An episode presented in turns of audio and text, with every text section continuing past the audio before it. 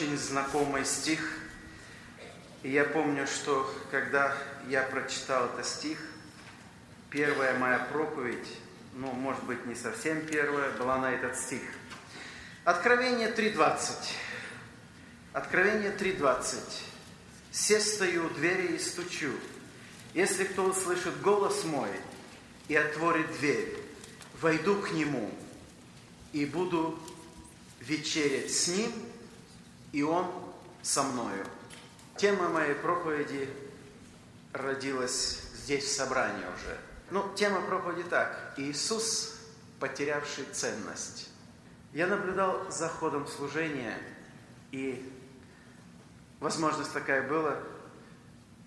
Кто-то разговаривал практически все собрание. И что происходило здесь, мало интересовало. Кто-то заходил, уходил, кто-то, наверное, уже встал, машину сел и уехал. То, что здесь происходит, это неинтересно. Я так задумался теперь, действительно ли Иисус Христос имеет для нас ценность? Или Он потерял для нас ценность и не нужен стал нам? В общем-то, в истории это пройдено. И в Священном Писании. Еще в Ветхом Завете, книга пророка Малахи, первая глава, Господь обращается. Если я отец, вы говорите, если я отец, то где почтение ко мне? А если я Господь, то где благоговение предо мною? Вы говорите, Отец, вы говорите, Господь, где почтение и где благоговение? Итак, когда мы читаем дальше, Евангелие уже мы, когда рождается Иисус Христос, маленьким, беззащитным мальчиком, места ему тогда тоже не было. Не нашлось места на земле. Затем, когда он уже вышел на служение, он сказал такие слова, что птицы имеют гнезда, лисицы имеют норы, а сыну человеческому негде голову преклонить. И дальше я прочитал это место снова. Он говорит такие слова, что «все стою двери и стучу». Он остался снова за дверями. Снова остался за дверями, потому что ему уже не было места. Это удивительно, и это поразительно, но это так. Итак, давайте мы немного остановимся на эту тему. У нас есть ложные представления, и обманчивые могут быть. Какие? Вот я помню, не один раз мы на поездах ездили, на электричках, и говорю, наконец-то мы поехали, все, время, смотрим в окно, мы, поезд тронулся, смотрим дальше, нет, мы стоим, это другой поезд идет. А у нас создалось впечатление, что мы едем. На самом деле мы стоим на месте, мы не движемся. Так и в жизни. Может быть обманчивое впечатление, что мы идем. Мы идем, чего-то достигаем, чему-то стремимся, многое возможно делаем, а на самом деле мы стоим на месте. И вот это все, все, оно и не нужно Богу, потому что другое место Священного Писания – Сын мой, сердце твое отдай мне. Вот это все, ты сердце мне отдай. Затем в Священном Писании мы еще встречаем, когда Мария, мать Иисуса Христа, и Иосиф, они ходили на поклонение в храм. Там они участвовали, совершили поклонение, как это нужно было. И возвращаются назад. Это событие всегда истинное. Израильтяне, они ждали – они ждали этого события. И вот произошло это событие. Они совершили поклонение и возвращаются назад. После трех дней пути обнаруживают, что они обнаружили? А Иисуса с ними нету. А они думали, что они думали? Они думали, что Он идет с ними. Они думали, но Его с ними не было. Им пришлось вернуться, искать Иисуса. Им пришлось вернуться. Может быть, кто-то из нас тоже думает, за общую компанию, вместе, находясь в церкви, все. Совершает даже служение, может быть, какое участие, а Иисуса уже давно нет в твоем сердце. Его нет. Его просто нет. И вот это все совершаемое, оно не говорит, что Иисус в сердце. Они искали, они, им пришлось вернуться. Они нашли его там, где оставили его. И мы слышим слова, прочитываем их, Евангелие от Иоанна, «Я есть путь». Что здесь написано? «Я есть путь». Потерявший Иисуса, он давно уже не на пути. Он не на пути. Он не на узком пути. Потерявший, оставивший Христа, он автоматически оставил этот узкий путь и остался теперь на широком, на широком, на котором идут множество деноминаций, религий и что угодно. Там движется за компанию. Может быть, там идут они и весело им кажется, потому что их много идут. И создается впечатление, вернее, не впечатление, часто мы слышим такой разговор. Я слышу это, говорят, хорошо, неужели вы, я и вы, или кто-то, неужели вы только правы? А такое множество людей, множество людей идут, они славят по своему Богу. Что, они все погибли, а мы правы, мы только святые, чистые, все грешники. Я это не хочу сказать. Я не хочу это сказать, это в руках Божьих. Но определенно могу сказать следующее. Я встречал людей, которые говорили, а пусть приходит Господь, пусть приходит, я готов. Это ужасно. Ничего святого, ничего абсолютно нету. Пусть приходит. Они считают, что правильно, пусть приходит, я готов. Удивительно, обесценились духовные ценности, они просто потеряли ценность. И берега, вот эти четкие библейские догматики истины размываются. И как будто за компанию все вместе так вот и идут широкой дорогой и встретит Господь. Нет, в Священном Писании конкретно написано, что это погибель. Теперь, почему многие или, или малые? Мы читаем в Священном Писании, написано, что если узкий путь, немногие находят. Если мы читаем о широкие, многие идут. И в Священном Писании еще мы читаем, написано, не бойся, малое стадо, ибо Отец вам благоволил дать царство. И теперь, обращая внимание на все эти божественные истины, давайте обратим внимание на себя и на свое личное состояние. Итак, Иисус, потерявший ценность. Почему? Устами Господь говорит, эти люди чтут меня. Они устами чтут. Возможно, проповедуют или поют. Это устами делают. А сердце далеко-далеко. Сердце далеко от меня. Потом даже выражение такое, зачем ходите в дом? Зачем вы топчете двор? Вообще не ходите, жертвы не приносите, они отвратительны для меня. Я не хочу слушать. Вы умножаете моления, я закрываю уши, и я не хочу слушать. Почему? в жизнь вашу измените, пойдите и наладите свою жизнь. Тогда придите. И он говорит, я приму вас. Тогда рассудим. И дальше он говорит, если грехи как багряны, как снег убелю. Дал бы Господь нам такое серьезное отношение э, к этой истине. Иисус как путь. Итак, потерявший Иисуса Христа или ушедший от Него, он автоматически свернул с пути, он стоит на широком. И теперь, мы вчера об этом говорили, я не хочу сильно повторяться, мы как раз вчера об этом и говорили, что о возвращении на узкий путь, только через дверь.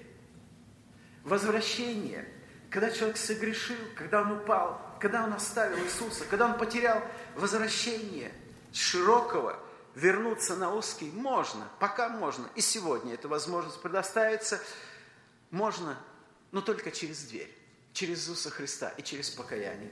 Другого пути нет.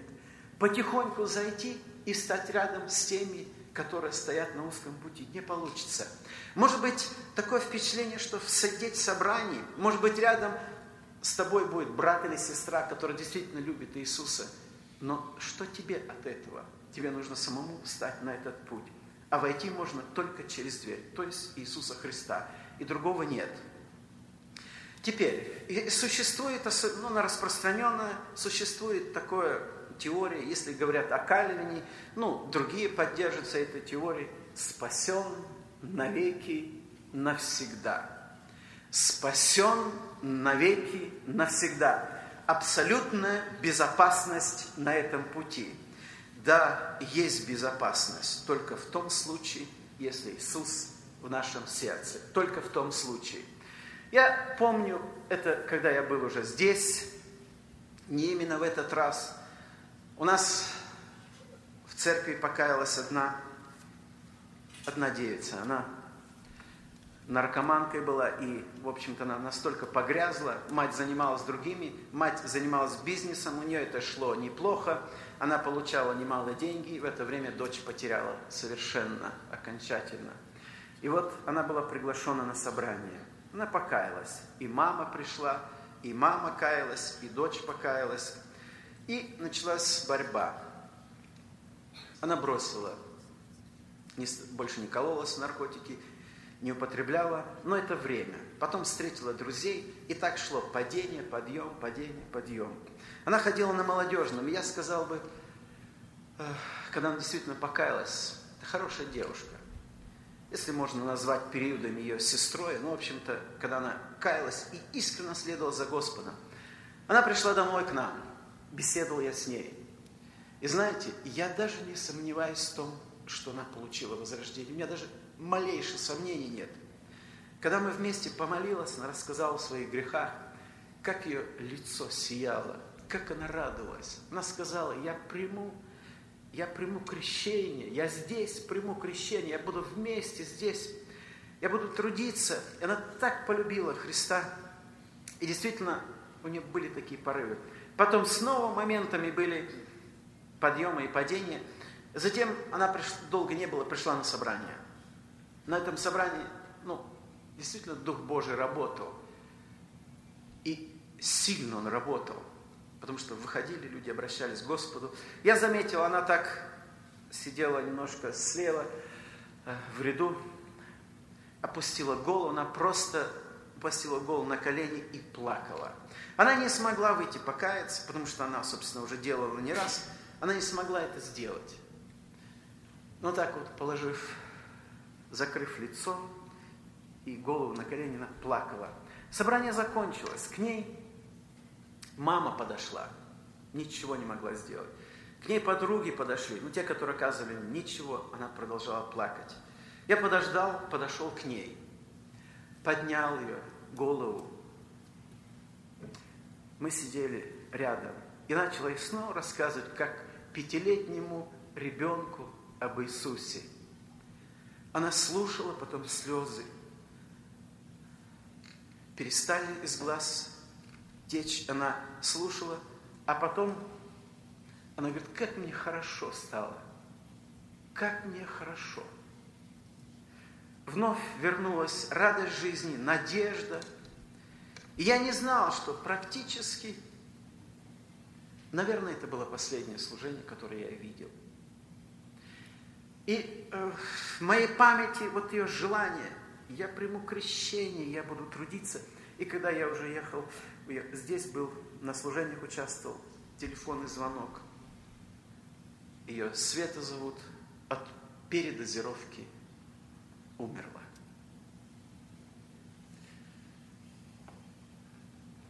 Много людей умирают, много людей, кто в аварии, кто как. Но вот это, меня звучали до сих пор слова ее. Я приму крещение, я буду трудиться, я буду служить Господу. Ее не стало. Что она не получила возрождение, это сто процентов, что она его получила. Закрылись ее глаза – навеки навсегда сердце перестало биться, и теперь уже она предстанет не перед тем добрым пастырем, который нежной рукой коснулся ее души, который снял бремя греха, который простил и принял как дочь. Теперь придется предстать на суде перед Белым престолом. А там, там слово «придите» никогда не будет звучать. На этом суде только будет «отойдите». И мы читаем, что эту историю, то есть эти слова в Откровении мы читаем. «И увидел я малых и великих, стоящих Что они делали? Ожидали своей участи. И раскрыты были книги, и судимы были по написанному в книгах. И иная книга была, книга жизни. И кто не был записан в книге жизни, брошен был в озеро огненное. Это смерть вторая. Теперь ей придется предстать там. Это ужасно. Это просто ужасно. Я не могу это писать. Этот ужас. И многие люди на земле, которые каким-то образом приходили на собрание, уходили, встречались, потом ушли, многие люди, они узрят и увидят того, от которого отказались, того, кто потерял для них ценность, того, которого пренебрегали, того, на которого не обращали внимания. Они увидят того, от которого отказались, и то, что потеряли, отказавшись от Иисуса Христа. Что потеряли? Все это увидят. Но, увы, к сожалению, к сожалению, это так. Тот, для кого Иисус не был ценностью здесь, на земле, тот не будет ценностью для Иисуса в вечности. Там будет приговор, там будет только прочитано, сказано, открыты дела и вечная участь, но уже без Иисуса Христа. И поэтому я думаю, что вот то, что я говорю, меня понял бы и пятилетний ребенок. То, что я говорю. Но самое великое, самое святое, оно так просто и доступно для тебя и меня. Самое великое для нас – это подарок неба, это дар, просто это дар. Это просто сказать, Господи, прости меня грешника или грешницу, прости меня негоден. Я перестал молиться, я перестал читать. Для меня, может быть, устно мы это и не скажем, но на самом деле это так. Вспоминаем только о нем тогда, когда приходим на собрание. Один мальчик так сказал, мои папа и мама неверующие – как оказалось, что папа проповедник, а мама поет в хоре? Мои папа и мама неверующие. Так он сказал. Ее спрашивают, почему? Они дома никогда не говорят о Боге. Только на собрании. Они о Боге не говорят дома. Я однажды участвовал на служении – я не буду даже говорить, где. Это церковь, с которой у меня просто было желание выйти и уйти, и не заходить. Ну, просто я остался, я должен был участвовать в проповеди. И, собственно, не жалею даже. Я так смотрю в зал, и у меня такое впечатление, что ну, 70-80% здесь вообще Бога не знает. Совершенно, но почему-то находится здесь. Ну и когда перед тем, как мне проповедовать, тоже нужно было говорить призывное слово. Вышла одна девушка петь песню. Но когда она зашла в дом молитвы, она немного опоздала, зашла. У меня такое впечатление было, что вот ей надо будет обязательно покаяться. А если бы я на, улиц, на улице встретил, я не стесняюсь это сказать, я бы сказал, это уличная девушка. Это так, это правда. Я думал, наверное, вот как раз ей нужно покаяться. Но буквально перед тем, как мне проповедуют, она выходит и поет призывной псалом. Это меня настолько шокировало. Мне трудно было, я отвернулся. Мне трудно было сосредоточиться. Неужели, Боже мой, как вообще это можно? Как это можно? Я не буду описывать, как она выглядела. Это ужасно просто. Я думаю, вообще, для чего это делается? Почему это? Кому это нужно? И вообще, во что мы превратили собрание? Может быть, это игра в христианство просто. Мы играем в христианство. И этим мы по воскресеньям, надо хоть в воскресенье быть верующим, вот и воскресенье верующие. Я думаю, что многие, ведя такой образ жизни или поступая так, окажутся перед закрытыми дверями и просто услышат голос «Отойдите от меня, я никогда не знал вас». Что они говорят? Мы пели, и ты учил нас, и бесов изгоняли, и проповедовали. А в ответ слова «Отойдите, я никогда не знал вас». Дорогие мои, эти слова сказал Христос. Это не выдуманное. Эти слова сказал Христос. Слова принадлежат Ему. Значит, так оно и будет. Но вопрос в том, что пусть для кого-то прозвучат эти слова, но только не для, кого, не для кого-либо находящегося в нашем собрании, чтобы никто из находящихся в этом собрании не услышал этих слов. Молил бы я Бога, чтобы так произошло. Чтобы никто не ушел, чтобы не забыл совершенно Иисуса Христа, как Иисуса, потерявшего ценность. Он отдал самое большое. Бог, наш Отец, отдал самое большое. И было это уже в жизни Иисуса Христа, когда говорили, уходи, ты не нужен нам, и ты уходи от нас. И вот таким образом, когда его распинали, все эти возгласы, вся эта безумная, глумящаяся толпа над Сыном Божьим, она говорила, уходи от нас, ты не нужен нам, уходи от нас. Мы знаем, как жить, ты нам не нужен, уходи. И таким образом он был между небом и землей прибит на Голговском кресте. А теперь, а теперь подойдем к следующей мысли. Вот эти слова которые здесь записаны, они относятся к церкви. Вот то, что я прочитал, это не относится к людям, которые вообще не знают Господа. Да, они сегодня можем отнести вполне, но назначение этих слов в послании, они относятся к церкви, они относятся к нам, к тебе и ко мне эти слова звучат. Они лично к тебе звучат. Как так получилось, что здесь Христос говорит такие слова «Я стою у двери и стучу»? церковь, которая должна принять Его, которая должна все сделать и обеспечить Его присутствие, благоговеть перед Ним, молиться, которая должна в смирении ходить перед Ним, и Он оказывается снова за дверями. И мы читаем, что Он говорит, я, я снова, я стою у двери и стучу. Теперь идет индивидуальное. Я стою у двери и стучу. То есть подходит каждому человеку. Ты можешь сказать, да, я читаю, молюсь и, и так далее, что-то делаю. А я бы хотел по-другому поставить. Действительно ли Иисус в твоем сердце? Можешь ли ты сегодня, вот когда мы будем молиться, встать на колени и сказать, Господи, благодарю Тебя, я спасен, я имею радость, я имею благословение, Ты молитвы мои слышишь, принимаешь Ты со мной. Можем, могу ли я сказать, что мир и покой в моем сердце? Если это не так, если это не так, значит совсем другое состояние. И здесь мы читаем, все стою у двери и стучу. Он остался еще у дверей. Он не ушел далеко. Индивидуально, по рядам, так как мы сидим. И подходит, и он обращается к нам. Среди всей этой суеты, среди работы и, может быть, деятельности, и среди большой занятости, мы делаем.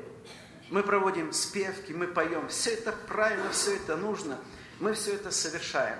Но в конечном итоге, что сегодня мы скажем нашему Господу? Что сегодня мы скажем, когда будем молиться? Он, возможно, сегодня оказался за дверями, а сердце твое пусто, сердце твое холодно, ни мира, ни радости, ни покоя нету. Бремя, гнетущее бремя греха – и скажи, откровенно скажи, братья и сестры, все, когда последний раз ты молился, стал на колени и искренне мог помолиться и получить благодать и утешение. Так пред Господом поблагодарить Его, радоваться жизни, что Он с тобою, что солнце восходит над землей, еще можно Ему, Его славить, можно трудиться. Когда последний раз встав на колени, могли так искренне со слезами поблагодарить Его. Когда это было? Когда это последний раз было? Может быть, давно уже этого нету. Может быть, по привычке, по обычаю ты на собрание приходишь, потому что верующий, а сердце пусто и холодно. Сегодня я прошу вас от имени Иисуса Христа примиритесь с Господом если нет ни мира, ни покоя, ни радости, если осталось только внешнее христианство, это плохо. Если мы сегодня не пустим дверь Иисуса, может быть, вечером кто-то другой тебе постучит. Кто-то другой. Мы читаем Бытие, когда Господь явился Каину в самый трагический момент перед этим ужасным убийством брата. Явился ему Господь. Явился ему Бог, и что он говорит? От чего у тебя поникло лицо? Почему? И говорит, если ты делаешь доброе, подними взор, если злое.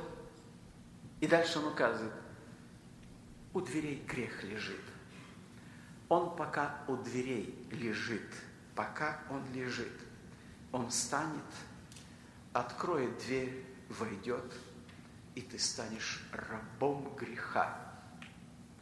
Это может быть пьянка, наркомания, это может быть самоудовлетворение, это может быть порнография, это может быть еще что-либо другое. Он войдет, и он станет господствовать, он возьмет верх, и он будет господствовать. А сегодня предлагает совсем другое.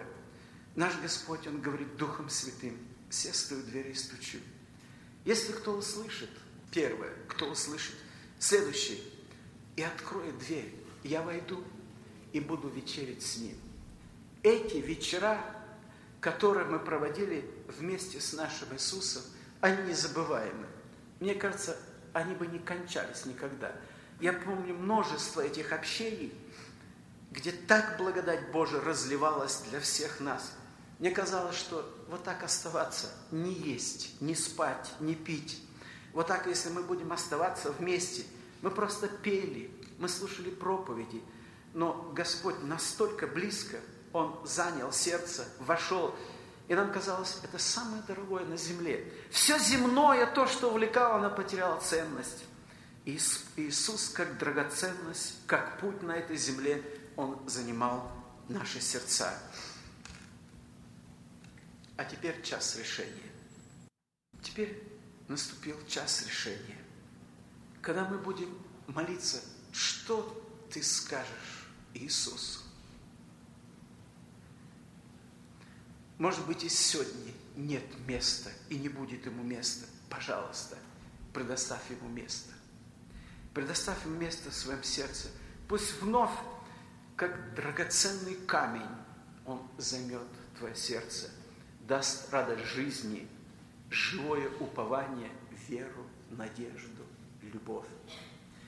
Поэтому такая возможность сегодня предоставляется.